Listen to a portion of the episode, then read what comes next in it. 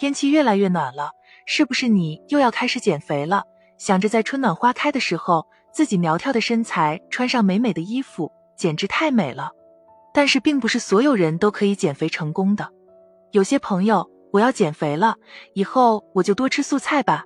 但是有一点要记住，素菜吃对了还有减肥的可能性，但是吃不对了，那就相当于在喝油。下面为您详细说说哪些素菜雷区是我们经常遇到的，还有改良方法。没有不健康的食物，只有不健康的吃法，这是营养专家公认的一句用餐信条。再有营养的食物。吃错了也会伤身体。第一种地三鲜，我们经常吃这道菜，很多家庭都会做。三种食材：土豆、茄子和青椒，经过油炸和红烧工序后，味道绵软香浓。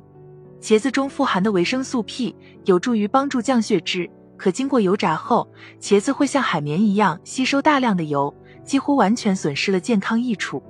土豆、青椒和茄子中都含有无机盐、钾，但经过高温油炸。会大量丢失。青椒和土豆中本来含有丰富的维生素 C，在油炸后也几乎损失殆尽。那该怎么吃可以把地三鲜吃得健康呢？可改进为少油、低盐的做法，即将锅留底油，炝香蒜片后加水淀粉，用盐、老抽调味，再按易熟的程度依次放入土豆、茄子和青椒，不但减少了脂肪的摄入，还能保证营养素少流失。第二种干煸豆角也是超能吸油的一道菜。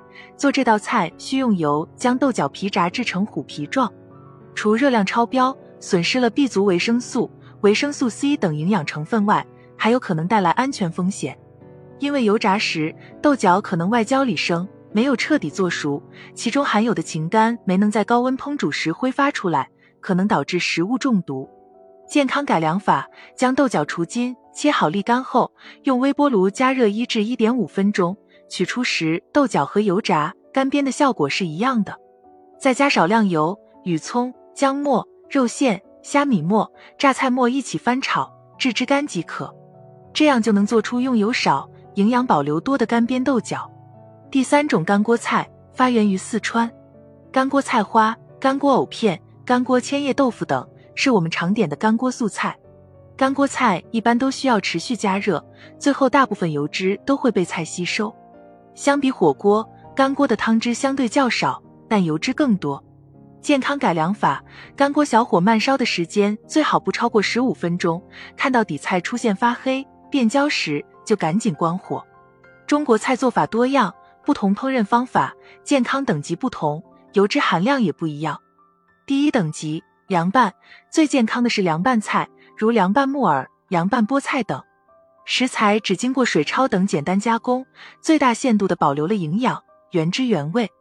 第二等级清蒸，蒸的做法其次，营养损失较少。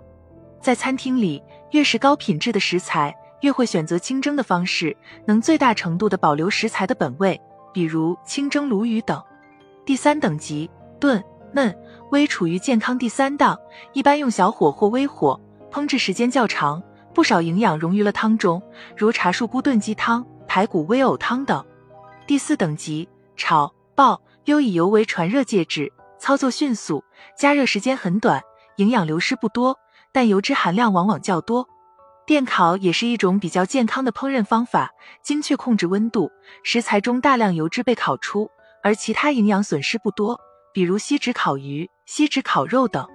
但若用柴、炭，煤等明火烤，因火力分散，烤制时间长，营养损失就会很大。有些餐厅说是烤，但为了快捷，通常先炸一遍再烤，不利健康。不少饭馆的巫山烤鱼都是先炸后烤。点菜时问问店家究竟是如何烤的。第五等级油炸是最不健康的做法。炸制过程中，食材中所有营养都会出现不同程度的损失。如果油温过高或炸油使用次数过多，还可能生成致癌物。有些菜名虽没有“炸”字，但也是炸的，比如香酥鸡等带有“酥”字的菜肴，一般先裹淀粉再炸，含油量更高。当然，也不是说油一点也不能吃。